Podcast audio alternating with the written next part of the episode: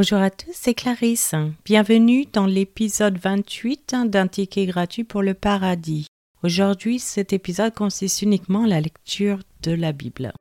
Genèse chapitre 31 Jacob entendit les propos des fils de Laban qui disaient Jacob a pris tout ce qui était à notre père, et c'est avec le bien de notre père qu'il s'est acquis toute cette richesse.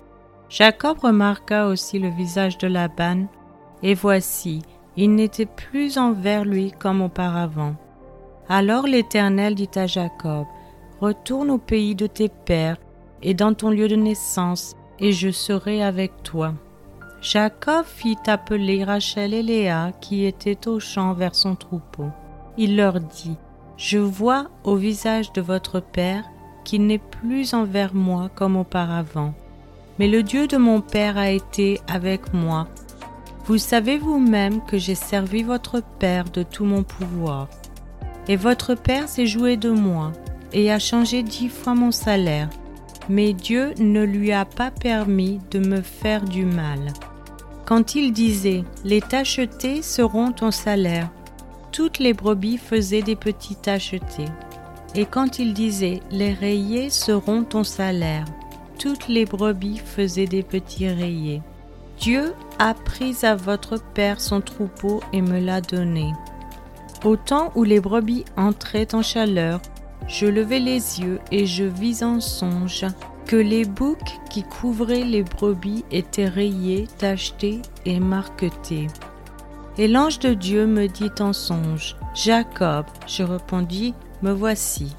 Il dit, lève les yeux et regarde. Tous les boucs qui couvrent les brebis sont rayés, tachetés et marquetés, car j'ai vu tout ce que te fait Laban. Je suis le Dieu de Bethel où tu as oint un monument, où tu m'as fait un vœu. Maintenant lève-toi, sors de ce pays et retourne au pays de ta naissance. Rachel et Léa répondirent et lui dirent Avons-nous encore une part et un héritage dans la maison de notre Père?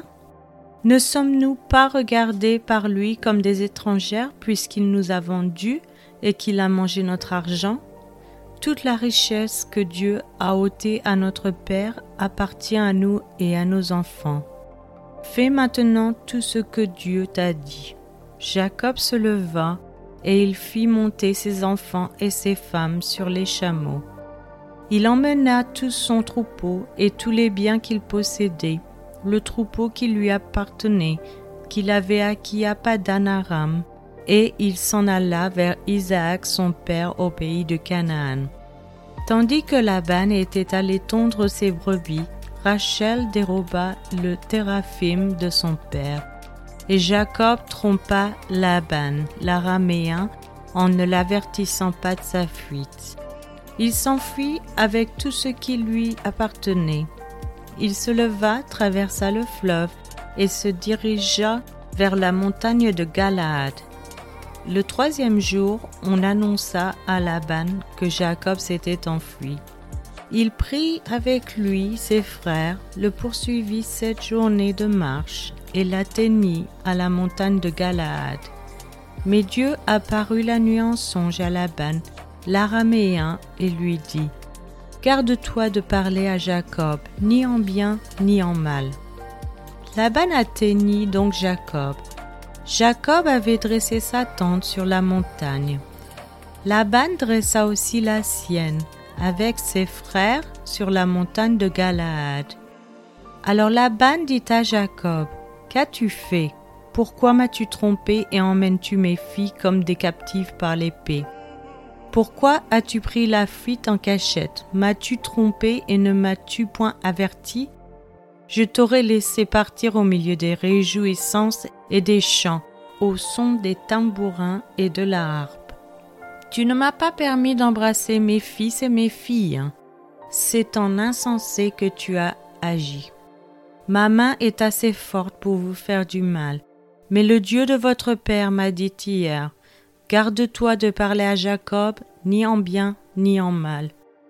Maintenant que tu es parti, parce que tu languissais après la maison de ton père, pourquoi as-tu débrobé mes dieux? Jacob répondit et dit à Laban J'avais de la crainte à la pensée que tu m'enlèverais peut-être tes filles. Mais périsse celui auprès duquel tu trouveras tes dieux. En présence de nos frères, examine ce qui t'appartient chez moi et prends-le. Jacob ne savait pas que Rachel les eût dérobés.